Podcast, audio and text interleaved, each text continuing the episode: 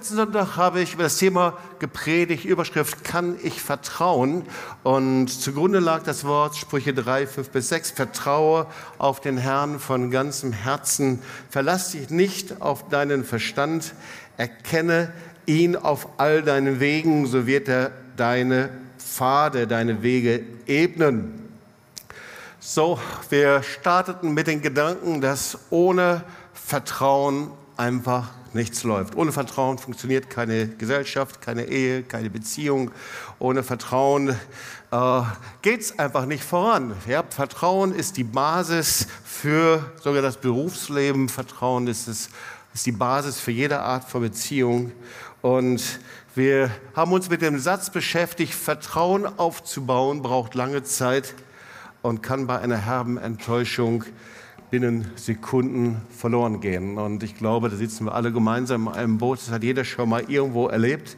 Und gleichzeitig ist Vertrauen eine unglaubliche Kraft, das Reich Gottes zu bauen und dass wir seine Wunder sehen. Und deswegen geht es um die Kraft des Vertrauens in dieser Predigt. Und wir wissen auch, dass es mit dem Thema zu tun hat, womit wir uns als Gemeinde in den letzten sechs Wochen beschäftigt haben, nämlich dem Kampffeld unserer Gedanken. Und beides gehört zusammen. Die Kraft zu vertrauen oder gleichzeitig eben, ist das Gegenteil, zu misstrauen, das spielt sich eben in unseren Gedanken ab. Dazu gibt es eine Bibelstelle in den Evangelien, in der können wir sehr viel über diese Kraft des Vertrauens lernen und die will ich mal kurz vorlesen. Ihr kennt sie alle. Eine herrliche Stelle äh, steht zu Beginn des Markus-Evangeliums und auch Matthäus 5. Und äh, nach einigen Tagen kehrte Jesus nach Kapernaum zurück. Es sprach sich schnell herum, dass er wieder zu Hause war. Viele Menschen strömten zusammen, sodass nicht einmal mehr draußen vor der Tür Platz war. Ihnen allen verkündigte Jesus Gottes Botschaft. Ihr merkt, das ist nach einer modernen Übersetzung Hoffnung für alle. Da kamen vier Männer, die einen Gelähmten trugen. Weil sie wegen der vielen Menschen nicht bis zu Jesus kommen konnten, deckten sie über ihm das Dach ab. Durch diese Öffnung ließen sie den Gelähmten auf seiner Trage runter. Und als Jesus ihren festen Glauben sah, sagte er zum Gelähmten, mein Sohn, deine Sünden sind dir vergeben. Aber einige der anwesenden Schriftgelehrten dachten, was bildet der sich ein? Das ist Gotteslästerung. Nur Gott allein kann Sünde vergeben. Jesus erkannte sofort, was in ihnen vorging und fragte, wie könnt ihr nur sowas denken? Ist es denn leichter, zu diesem Gelähmten zu sagen, dir sind deine Sünden vergeben oder ihn zu heilen? Aber ich will euch beweisen, dass der Menschensohn die Vollmacht hat, hier auf der Erde Sünden zu vergeben. Und er forderte den Gelähmten auf, steh auf, nimm deine Trage und geh nach Hause. Da stand der Mann auf, nahm seine Trage und ging vor aller Augen hinaus. Und die Leute waren fassungslos. Diesen Satz den liebe ich besonders. Ja. Die Leute waren fassungslos. Sie lobten Gott und, rufen, und riefen, so etwas haben wir noch nie erlebt. Ja, wir wollen uns mal dieses Kapitel etwas genauer anschauen. Jeder, der schon mal in Israel war und sich einige ähm, Punkte angeschaut hat, der kommt sicherlich irgendwann mal nach Galiläa zum See Genezareth und dann nach Kapernaum. So, wir hatten das Vorrecht, zum ersten Mal 1986 da zu sein und da war dieses Haus, über das hier gesprochen wurde, das Haus Jesu in Kapernaum, eigentlich ja das Haus des Petrus. Jesus lebte in dem Haus von Petrus. Ähm, das kannst du dort sehen. Ähm, man hat in späterer Zeit dort eine achteckige äh, Kapelle, Kirche draufgebaut. Das ist für die Archäologen immer untrügliches Zeichen, dass es bis ins dritte, vierte Jahrhundert zurückgeht. Und man kann davon ausgehen, dieses Haus des Petrus, dieses Haus, über das hier gesprochen wurde, das ist genau dort. Heute ist da etwas drüber gebaut, ein Museum, man läuft über Glas, man kann das sehen. Und wir sehen hier also, was passierte. So, Markus 1 verkündigt Jesus in Galiläas Evangelium, da wird ein Gelähmter geheilt, da wird ein Aussätziger geheilt, der Aussätzige erzählt überall, was passiert und dann lesen wir Markus 1,45. Danach konnte Jesus keine Stadt mehr betreten, ohne Aufsehen zu erregen. Da, wo die Kraft Gottes sich bewegt, das erregt Aufsehen. Wenn Zeichen und Wunder passieren, dann breitet sich das Evangelium aus. Und Jesus zog sich deshalb in eine einsame Gegend zurück, lesen wir. Aber auch von dorthin kamen alle Leute zusammen. Und dann lesen wir weiter, da waren die Pharisäer und die Gesetzeslehrer aus allen Dörfern und so ist die nächste Szene, sie sitzen in dem Haus des Petrus mit Jesus zusammen. Und die Kraft des Herrn war da, so lesen wir, um sie zu heilen. Und so wollen wir uns die Geschichte noch mal ein bisschen weiter anschauen. Also dieses Haus, ein typisches Haus der damaligen Zeit. Kapernaum war nicht sehr groß, die Häuser lagen in engen Gassen zusammen. Und die Häuser, die konnten man, ähm, die waren, hatten wenig Fenster natürlich aufgrund der Hitze. Und dann konnte man über Stufen auf das Dach gehen und von dort aus eben äh, konnte man sich auch aufhalten. Und die Menschen hörten, dass er im Haus war und sie strömten zusammen und die Menschen schauten zu und ja, und dann ist die Geschichte von dem Gelähmten. Und offensichtlich man liest nicht, woher er kommt, ob er aus Kapernaum kommt oder ob er aus der Umgegend kommt, keine Ahnung. Auf jeden Fall ganz anders als der Gelähmte am Teich Bethesda, der, der sagte ja, ich habe niemanden, der mir hilft. Über so viele Jahre hatte er Freunde. Und da waren eben, ich weiß nicht, wer es war, waren es Familie, waren es Freunde, wer es war, auf jeden Fall Menschen, die die Not des, des Gelähmten kannten und es waren Menschen, die sich um ihn kümmerten. Und ich stelle mir vor, wie sie sich mit darüber unterhalten haben, mit dem Gelähmten diskutierten, darüber gesprochen haben und sie ihn schließlich überredeten, zu Jesus zu bringen.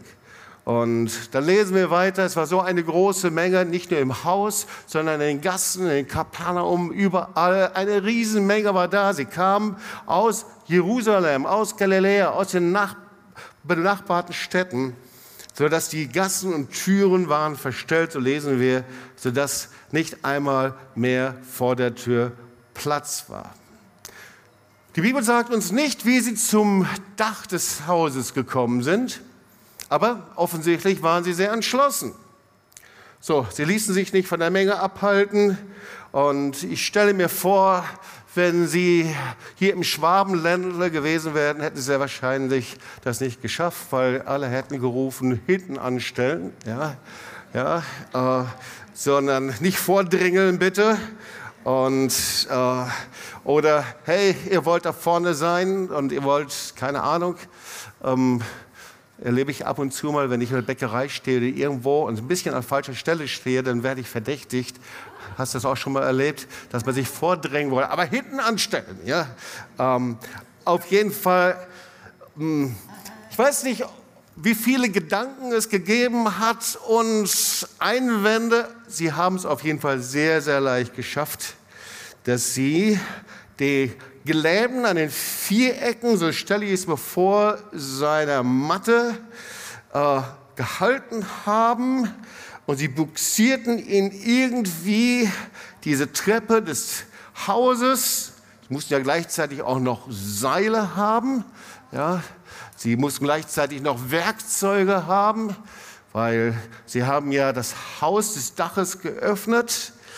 So, und dann öffneten sie das Dach. Ich weiß nicht, wie groß der Gelähmte war, aber 1,70 der Länge auf jeden Fall und der Breite vielleicht 60 bis 80 Zentimeter, aber ein richtiges Loch war da drin. Ja, also richtiges Loch. Ja.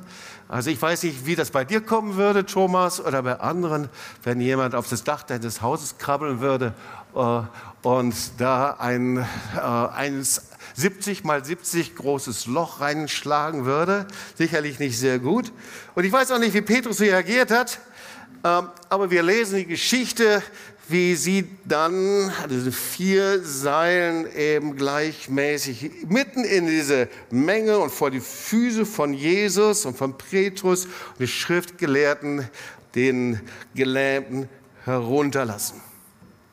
Ihr Lieben, ich erzähle diese Bibelstelle so ausführlich, weil ich finde, das ist ein Beispiel für die Kraft des Vertrauens. Und wir sehen hier ein Vers, nämlich als Jesus ihren Glauben, ihr Vertrauen sah. Glauben kann man sehen. Vertrauen und Glauben ist nicht etwas, das sich irgendwo im virtuellen Raum abspielt, sondern Glauben und Vertrauen kann man sehen. Gott, das ist der erste Punkt, kann unser Vertrauen sehen. Das Wort Gottes sagt, er kennt unsere Gedanken von ferne. Wir kennen ja dieses Sprichwort, die Gedanken sind frei, wer kann sie erraten? Vielleicht dein Nachbar nicht, aber Gott kennt deine Gedanken. Und er weiß, ob wir negative oder positive Gedanken haben, gute oder böse. Und inzwischen wissen wir, dass Psychologen und Psychotherapeuten festgestellt haben, dass Gedanken Einfluss auf unser Leben haben. Also, Gedanken des Vertrauens haben Einfluss auf unser Leben. Menschen, die vertrauensvolle Gedanken haben, sind erfüllt von Glauben. Negative Gedanken, Misstrauensgedanken von Furcht und Zweifel haben Einfluss. Sprüche 23, Vers 7 steht denn, wie ein Mensch in seiner Seele denkt, so ist er. Krass, oder? Glauben kann man sehen, Misstrauen kann man sehen. So wie ein Mensch denkt, ist er, auch wenn niemand deine Gedanken kennt oder weiß, so ist er, sagt das Wort Gottes. Aus den Gedanken resultiert ein vertrauensvoller Lebensstil, ein positiver Lebensstil oder ein negativer Lebensstil. Und gleichzeitig wird natürlich alles in meinem Umfeld negativ, wenn es irgendwie meine Gedanken ein Minus, in allem, was ich habe, ein Minus davor haben. Von daher gilt es auch in diesem Bereich, Jesus ist gekommen, um meine Gedanken zu verändern und vom Minus in ein Plus zu verändern. So würde Rainer Bonke auf jeden Fall sagen. Das Wort Gottes sagt Matthäus 28 bei der Heilung vom Hauptmann von Kapernaum, dir geschehe, wie du vertraut hast, geglaubt hast. Ja, da kann es ein negatives Vorzeichen geben in deinen Gedanken, in deinen Glauben und du wirst das immer erleben. Oder du kannst in Übereinstimmung mit dem Willen Gottes leben und planen und du wirst das so erleben. Es hat irgendwie Power, ich weiß auch nicht. Hat jemand von euch schon mal Minigolf gespielt? Ja, diese Plätze, manchmal ziemlich hässlich auch, ja. Und dann siehst du da, hast du diesen kleinen Ball und hast du diesen Schläger und dann denkst du schon, ich treffe sowieso nicht, ich treffe sowieso nicht, ich treffe. Und dann holst du aus und was passiert? Du triffst nicht, ja. Oder aber in jedem anderen Bereich auch, ganz gleich, was es ist. Du malst was, du machst was, du kreierst was. Erstaunlich, was für eine Power dahinter ist. Meistens passiert es dann eben so auch. So, ich weiß nicht, wie viele Gelähmte es in Kapernaum gegeben hat in der Umkreis, aber sicherlich gab es nicht nur einen. Aber in dieser Geschichte geht es um diesen einen, mit dem was, was Besonderes. Weil dieser eine, der hatte Freunde, der hatte Menschen, die hatten ihre Gedanken Gott untergeordnet und die haben ihm vertraut.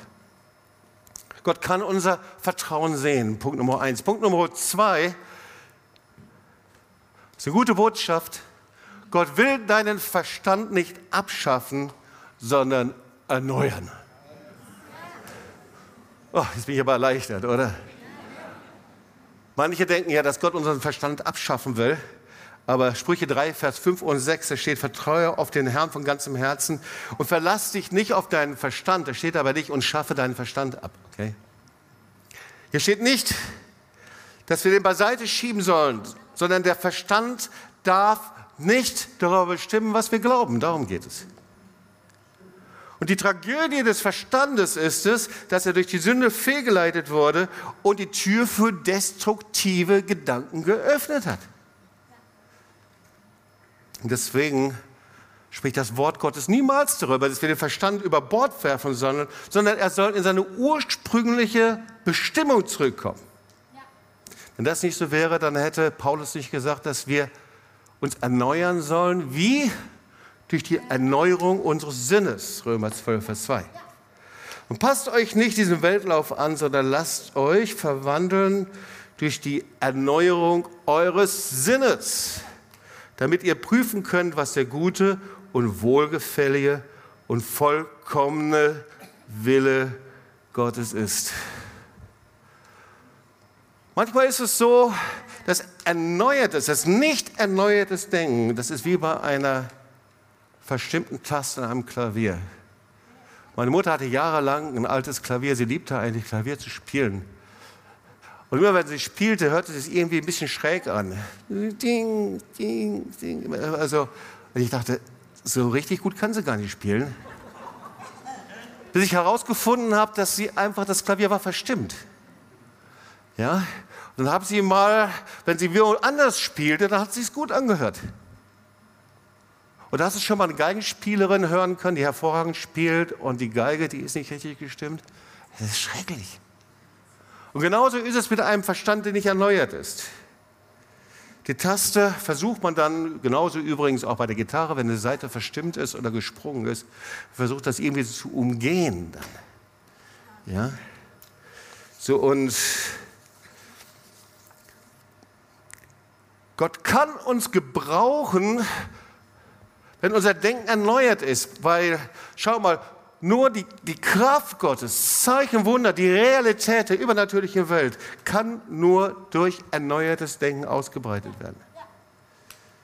Die einzige Möglichkeit, dass wir das weitertragen, die einzige Möglichkeit, dass Gott dich und mich und uns gebraucht in dieser Zeit, ist, wenn etwas in unserem Denken passiert. Manche Leute kommen ja und sagen, ja, Brainwashing wusste ich ja. Nein, es geht darum, dass unser destruktives, fehlgeleitetes, durch die Sünde manipuliertes Denken wieder in die Ordnung Gottes hineinkommt und Gott gebrauchen kann. Und hier sehen wir den Glauben und das Vertrauen der vier Freunde, die stehen für erneuertes Denken. Sie sehen Gottes Realität und um sich herum eine Menge von Menschen, die Hunger und Durst und die Heilung sehen aber die es irgendwie nicht geschafft haben,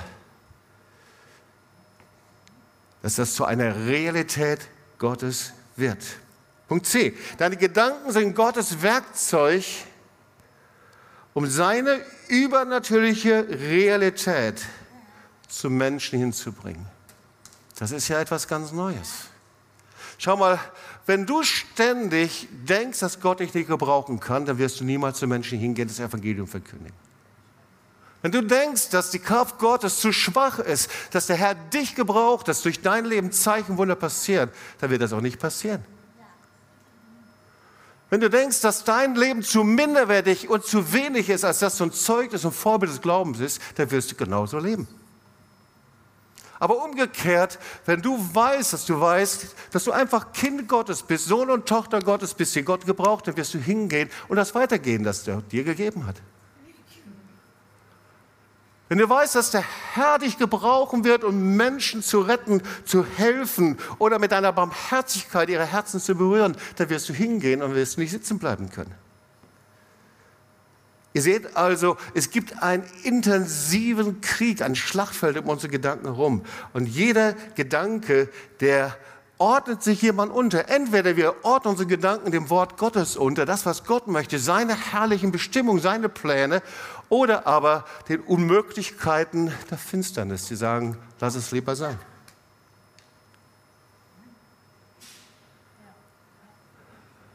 Gedanken werden zur Realität, indem wir ihnen zustimmen oder nicht zustimmen, indem wir Ja sagen oder Nein sagen. Und wenn wir dazu Ja sagen, dass wir ein erneuertes Denken gebrauchen, neues Denken, dann müssen wir bereit sein, darüber nachzudenken, dass es eben Gedanken gibt, die Gott gefallen und die in Übereinstimmung sind mit seinem Wort, aber auch Gedanken, die destruktiv sind, in der Hölle geboren. Das war einer meiner Kennzeichen, als ich mich bekehrte, die ersten Schritte mit Jesus gegangen bin als Teenager dass es mir ein Gedankenkarussell gab und ich wusste nicht, wo ich zugreifen konnte. Ich hätte nicht sagen können, was ich denke und wie ich denke, aber ich wusste, ich bin gefangen wie in einem Gefängnis. Ich bin festgesetzt. Und hätte nicht das formulieren können. Und als Charlotte und ich, wir dann später zusammenkamen, uns verlobten, ich musste erst Schritt für Schritt lernen, meine Prägungen, die ich empfangen hatte, meine Prägungen, es waren gute Prägungen, aber es waren auch Prägungen, die mich sehr stark humanistisch gefangen genommen haben. Ich musste lernen, meine Gedanken auf Gott auszurichten. Wir müssen bereit sein zu lernen, dass es Gedanken gibt, die im Himmel geboren sind, aber es gibt auch Gedanken, die sind in der Hölle geboren, ihr Lieben. Und offensichtlich war dieser Gedanke, den Gelähmten zu Jesus zu bringen und vielleicht sogar das Risiko einzugehen, vom Menschen nicht verstanden zu werden. Also ich denke, das war im Himmel geboren, oder? Ganz klar. Diese vier Freunde des Gelähmten, man kann das auch so nennen, sie hatten die Gesinnung Christi. Das Wort Gottes sagt ja, dass wir eine neue Gesinnung, die Gesinnung Christi bekommen.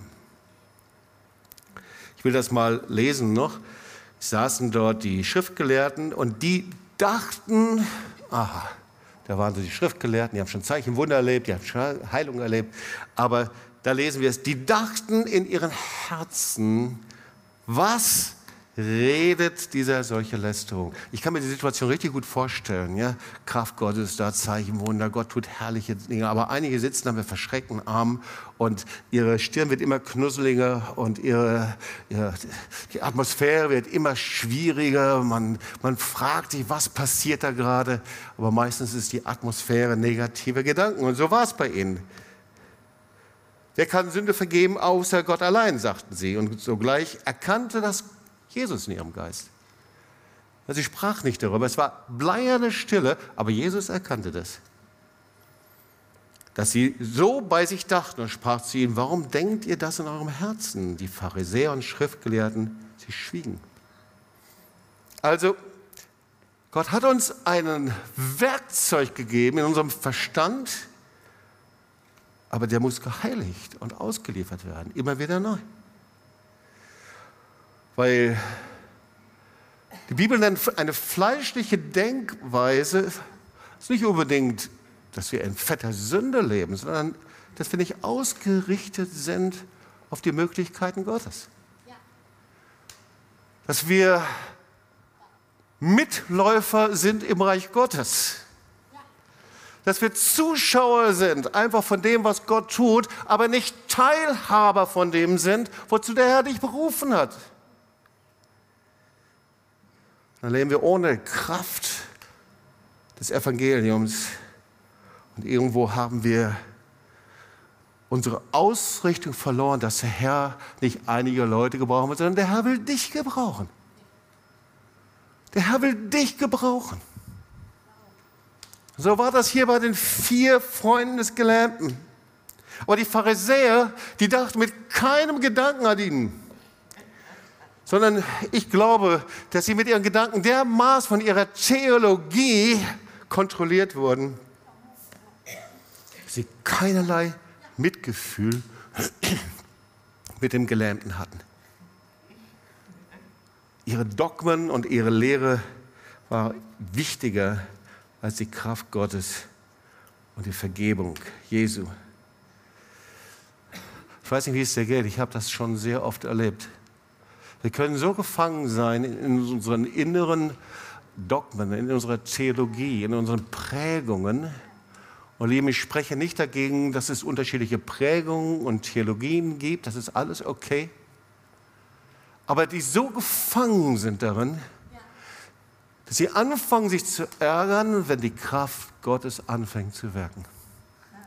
Wenn Gottes Gegenwart kommt in der Anbetung, wenn der Heilige Geist anfängt, Menschen zu dienen, wenn Menschen kommen und sich auf die Knie werfen und Buße tun und umkehren, anstatt sich zu freuen. blubbert da etwas in ihnen hoch. Ein Ärger, ein, manchmal haben sie es sogar selber gar nicht im Griff und vielleicht geht es dir selber sogar. Und sehr oft ist es mit Prägungen, die wir noch mit uns herumschleppen. Johannes 3, Vers 3, wahrlich, ich sage dir, wenn jemand nicht von neuem geboren wird, so kann er das Reich Gottes nicht sehen. Gott möchte, dass wir seine Realität mit seinen Augen empfangen können. Und du sagst, ja, das kann ich nicht. Wie soll ich das denn tun? Wie kann ich meine, mein Denken verändern? Wie kann ich das in Übereinstimmung bringen mit dem Wort Gottes? Und vielleicht bist du innerlich sogar ehrlich und sagst, ich wünschte, ich käme aus meinen deprimierenden Gedanken raus, aus meiner Niedergeschlagen raus, aus meiner Entmutigung, aus meiner Hoffnungslosigkeit. Jobs, wenn du wüsstest, was ich alles erlebt habe. Und ich glaube, das spreche ich dir nicht ab. Absolut. Wer weiß, durch welche Dinge du hindurchgegangen bist. Aber hey, willst du dich wirklich festbinden, festhalten lassen davon? Und der erste Schritt, das Denken zu erneuern, ist, dass du zu dem hinkommst, der dir neues Denken schenkt. Und das ist Jesus. Ich bin gerade in Social Media in vielen Bereichen unterwegs, einfach um das Evangelium auch dort hineinzutragen. Instagram und TikTok und ich bekomme viele Zuschriften von ganz von Teenagern sagen, wie kann ich beten? Wie soll ich beten? Wie geht das überhaupt? Und man merkt, dass so ein Hunger und Durst nach Gott, so viele Menschen, die Gott begegnen, die Jesus begegnen wollen und wissen nicht wie. Und vielleicht sitzt du hier auch oder du bist zugeschaltet und hörst zu. Es ist so gut, erstmal zu Jesus zu kommen. Ganz gleich, wie alt oder jung du bist. Vielleicht bist du jemand, du bist schon so lange unterwegs aber der erste Schritt ist, unser Leben niederzulegen vor Jesus, um unser Denken zu erneuern. Wir brauchen einen neuen Geist, das ist das Wort Gottes, ein neues Herz. Und dann spricht die Bibel von einer Gesinnung, die er uns gibt. Und die Bibel spricht von der Gesinnung des Lebens, wir haben es hier auch von David Hogg gehört, und Gesinnung des Todes. Wir haben es in der Schriftlesung gehört. Ich habe euch vorgelegt, Leben und Tod, Fluch und Segen. Oh, was würde passieren, wenn wir diese Mentalität des Todes, des Negativen, des negativen Denkens, diese Mentalität, das hat ja so eine Hammerauswirkung, wenn wir in diese Mentalität leben, Unruhe und angespannt, genervt sein, körperlich, was würde passieren, wenn wir die loswerden? Und Austausch mit einer neuen Mentalität des Lebens, des Vertrauens, Ermutigung. Aber schau mal, wenn wir so ein Negativ haben, so ein Negativ, ein Minuszeichen vor allem, was wir denken, was wir sehen, was wir betrachten, das ist nicht der Sinn Christi. Und deswegen leiden so viele Millionen Menschen unter diesem, dieser Niedergeschlagenheit, Entmutigung, vielen anderen Dingen. Die gute Botschaft ist, der Herr möchte das verändern. Du kannst es verändern. Und hier haben wir die vier Freunde mit dem Sinn Christi. Sie glaubten an Heilung. Sie brachten den Gelähmten zu Jesus. Sie hämmern das Dach auf und öffnen es. Und dann haben wir die Pharisäer mit den negativen Gedanken. Und dann haben wir Jesus, Sohn Gottes. Das Bild des Vertrauens der sagt, ich tue nichts anderes als das, was der Vater mir sagt. Durch und durch gute und vollkommene Gedanken hat. Das Wort Gottes sagt, wir können jeden Gedanken unter den Gehorsam gegen Christus gefangen nehmen. Und die Frage, welche Gedanken sind das und wie können wir das tun? Es wird ja sehr viel über das Schlachtfeld der Gedanken gesprochen und du kannst auch manches lesen. Ähm, da gibt es ein sehr gutes Buch, das ähm, ermutige ich zu lesen von Joyce Meyer. die über das Schlachtfeld der Gedanken spricht. Und sie spricht über einen Punkt, und zwar über die Wüstenmentalitäten. Und ich will dir drei Wüstenmentalitäten weitergeben. Was ist eine Wüstenmentalität? Eine Wüstenmentalität ist eine falsche Denkweise. Und es bezieht sich natürlich auf das Volk Israel, das 40 Jahre in der Wüste wandert, 40 Jahre herumwandert, obwohl sie eigentlich in elf Tagen am Ziel sein können. Das ist nicht so schön. Das wollen wir auch nicht, oder? Und die Frage ist, warum das so war. Das lag nicht an den Feinden, an den Herausforderungen, sondern weil sie eine falsche Denkweise hatten. Ihre falsche Denkweise hinderte sie, das Ziel zu erreichen. Und da wollen wir uns mal drei anschauen, die auch in meinem Dienst und in dem, was ich selber erlebt habe, immer wieder vorgekommen sind. Ich hoffe und glaube, dass dir das persönlich dient. So, Denkweise Nummer eins, die heißt, bevor ich abwarte, mache ich lieber etwas anderes. Bevor ich abwarte, mache ich lieber etwas anderes. So was heißt das? Wir sind sehr zielorientierte Menschen und um, ähm, wir lieben es, dass immer etwas Neues kommt. Das gehört bei mir auch mit dazu. Ich wünsche mir das. Ich freue mich immer an neuen Dingen. Immer etwas Neues, wo wir zuleben. Ja, jetzt also habe ich die letzten drei Monate äh, bis zum Jahresende. Was kommt jetzt? Jetzt ist der Urlaub vorbei bei manchen die Gefahr, sogar irgendwo so ein bisschen zu versacken. Was kommt jetzt? Worauf kann ich mich jetzt freuen? Es kommt was Neues, neue Projekte, neue Ziele, neue Dienste. Ich brauche einen neuen Durchbruch, ich brauche einen neuen Job, was weiß ich alles. Wir vergessen das, aber das, was Gott real tut, etwas mit Warten zu tun hat. Und dass die Salbung und Kraft Gottes herauskommt, wenn wir lernen, ausdauernd zu sein. Ich habe letztens auch noch über ausdauernden Glauben gesprochen. Wir lieben es, Ziele zu verkürzen, wenn wir die Dinge nicht sofort bekommen. Und ein Zeichen von Demut ist, dass ich nicht die Wege verkürze, dass ich nicht, wenn es nicht gelingt, etwas Neues anfange, sondern dass ich es lerne, auf Gott zu warten und das startet und beginnt natürlich im Gebet, ist doch klar.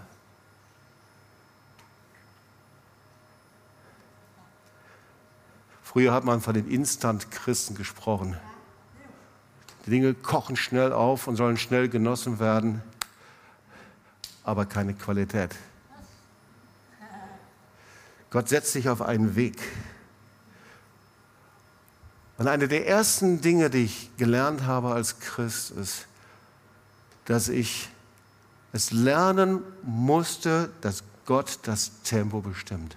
Und manchmal geht er sehr schnell voran und dann gehe ich hinterher. Aber manchmal, so wie der Wolken- und Feuersäule in Israel, dann bleibt er stehen und dann müssen wir stehen bleiben und warten. Und so oft ist es, dass wir uns losreißen, weil wir denken, wir haben bessere Ideen und Gedanken als Gott. Aber seine Gedanken sind höher als unsere Gedanken. Seine Wege sind anders als unsere Wege. Amen. Hebräer 10, 38. Nur wer mir vertraut, wird meine Anerkennung finden und leben. Also dieses Wort, das kannst du so richtig rot anstreichen. Wer aber zurückweicht und aufgibt, an dem werde ich keinen Gefallen finden. Wow, was für ein toughes Wort, oder? Krass. Doch wir gehören nicht zu denen, die zurückweichen und verloren gehen, sondern wir gehören zu denen, die am Glauben festhalten und das ewige Leben gewinnen. Sag mal zu deinen Nachbarn, ich gehöre nicht zu denen, die zurückweichen und aufgeben. Sag mal zu deinen Nachbarn, okay? Halleluja. Wir kommen zum zweiten Punkt. Wüstenmentalität. Und ich kann mir schon vorstellen, dass da einige jetzt auch Autsch sagen. Die zweite Wüstenmentalität ist, meine Zeit gehört mir. Weil wir meistens leben wir so. Meine Zeit gehört mir. Aber hör mal, deine Zeit ist ein Geschenk Gottes, das der Herr dir anvertraut hat. Der Herr bestimmt Anfang und Ende, Leben und Sterben.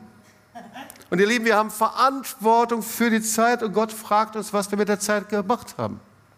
Wenn der Herr dir viel Zeit gegeben hat, dann sagt der Herr, diese Zeit gehört mir. Das ist nicht deine Zeit. Wir haben Verantwortung für die Zeit, die Gott uns gegeben hat. Und es sind so viele innere Gedanken, Bastionen und Sätze. Ich habe mir meine Freizeit verdient. Ich will diesen Satz nicht rauben und vielleicht ist es so. Aber selbst eine Freizeit gehört dem lebendigen Gott. Die Zeit zwischen vier und sechs gehört Gott. Die Zeit der Nacht gehört auch dem Herrn. Der, die Zeit, in der du einfach relaxen kannst, gehört auch Gott. Oder Gedankensätze. Ich brauche mehr Qualitätszeit. Ist ja auch etwas, was wir gerne sagen und denken. Ich brauche mehr Qualitätszeit. Und dann setzen wir uns von Fernseher und zappen von oben bis unten und zocken oder was weiß ich alles. Wer verschafft dir denn deine Qualitätszeit? Du selbst oder der lebendige Gott? Gott ist es, der Qualitätszeit schafft. Ich brauche mehr Zeit für mich. Aber schau mal, natürlich kann das stimmen. Aber wer wird dir das geben? Was geschieht mit dem, was wir uns selber nehmen? Gottes Reich steht nicht in Konkurrenz zu deiner Zeit. Dieser Satz, meine Zeit gehört mir, bringt mich ganz schnell in einen inneren Widerstand gegen das, was Gott macht. Und wenn er dich um eine weitere Meile bittet oder einen weiteren Schritt, wenn er dich um etwas mehr bittet, dann ist es so leicht, dass unsere Gedanken so mit diesem Denken voll sind, dass wir ihn nicht mehr hören können. Wie wäre es, wenn du deine Gedanken in Übereinstimmung mit Gott bringst. Punkt. Nächste Wüstenmentalität. Ich mache es auf meine Weise oder ich mache es gar nicht. Ups. Ihr Lieben, das ist eigentlich das, was ganz normal von Christen gelebt wird. Ich mache es so, wie ich es will. Und doch sind wir da unter einem Denken, so wie es auch in der Welt gelebt wird.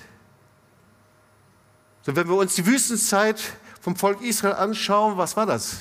Wir waren ganz schön stur und rebellisch, oder? Das war das Problem. Sie wollten einfach nicht das tun, was Gott gesagt hat.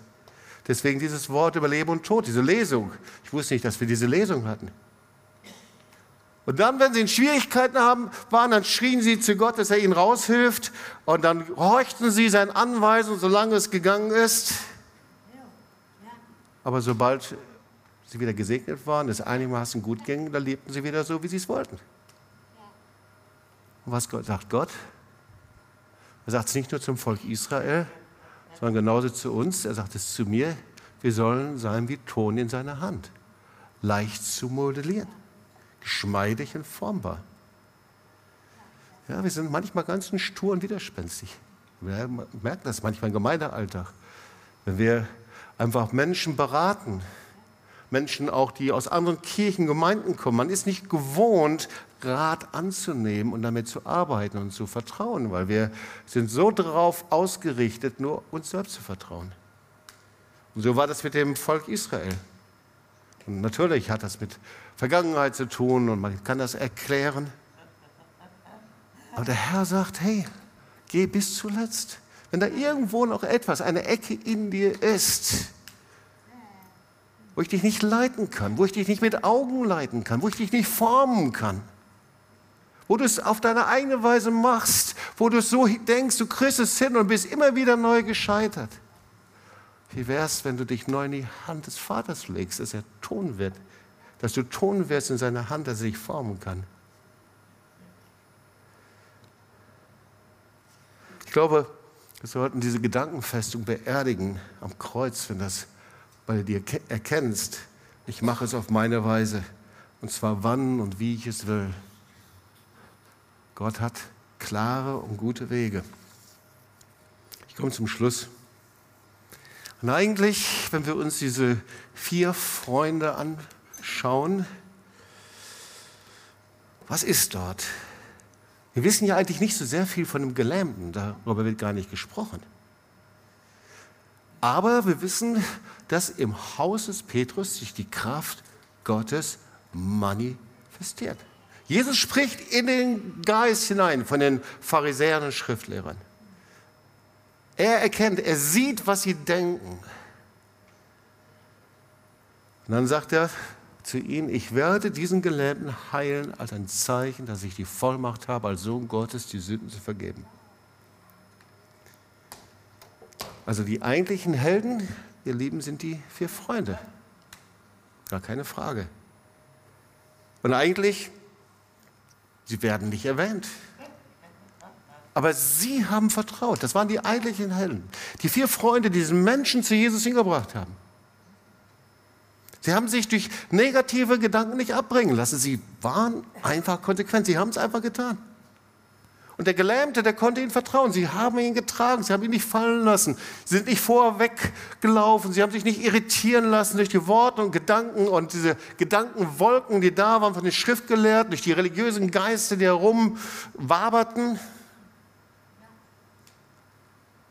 Der Gelähmte konnte ihnen vertrauen. Und eigentlich meine letzte Frage ist, kann Gott dir vertrauen? Kann Gott mir vertrauen? Kann Gott uns vertrauen? Das ist die Frage.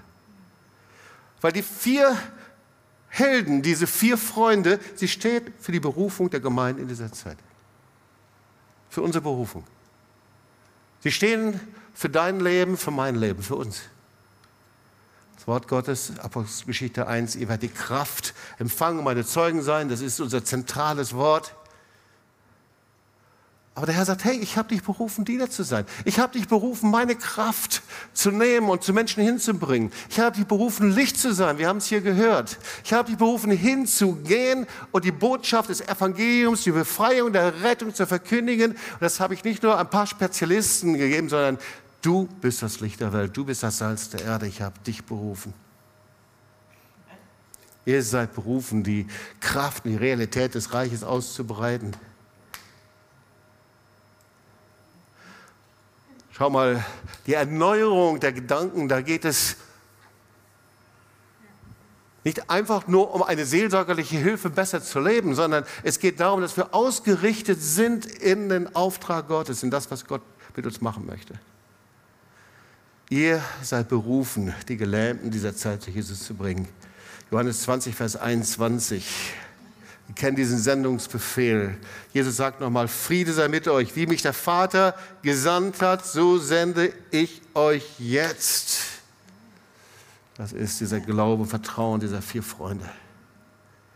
Sie sahen inmitten einer Wolke von Zweifel und Misstrauen und Unglaube und ich weiß nicht, mit welchen Wolken du dich beschäftigen musst, was du lebst und was du erlebst.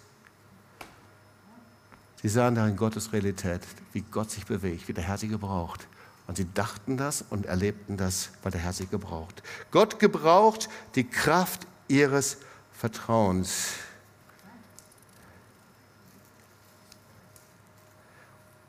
Um am Gelähmten Wunder tun zu können. Ihr Lieben, ich kann diese Predigt nicht abschließen, um dir noch ein herrliches Wort weiterzugeben. Und dann werden wir zusammen beten. Die Frage ist, kann Gott uns vertrauen? Kann Gott dir vertrauen? Kann Gott mir vertrauen in dieser Zeit?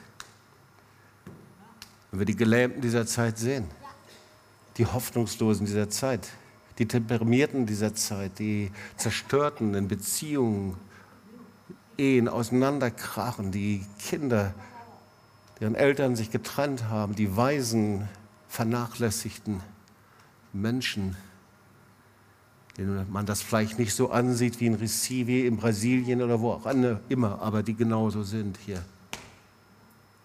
Die wissen, wie sie sich orientieren, woran sie sich orientieren können. Kann Gott uns in Zeiten vertrauen? In diesen Zeiten. Sprüche 25, Vers 19. Ich will dir dieses, diesen Vers zum Schluss nicht vorenthalten.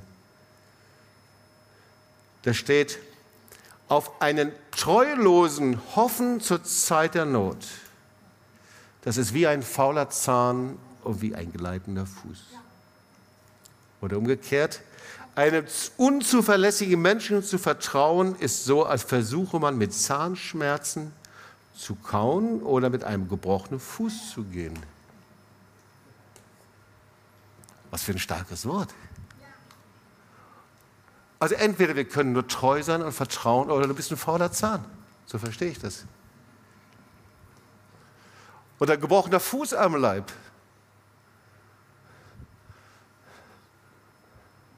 Wer möchte ein fauler Zahn sein? Kann ich mal sehen. Niemand, oder? Gebrochener Fuß auch nicht? Kann Gott uns vertrauen? Komm, lass uns mal aufstehen und wir wollen zusammen beten.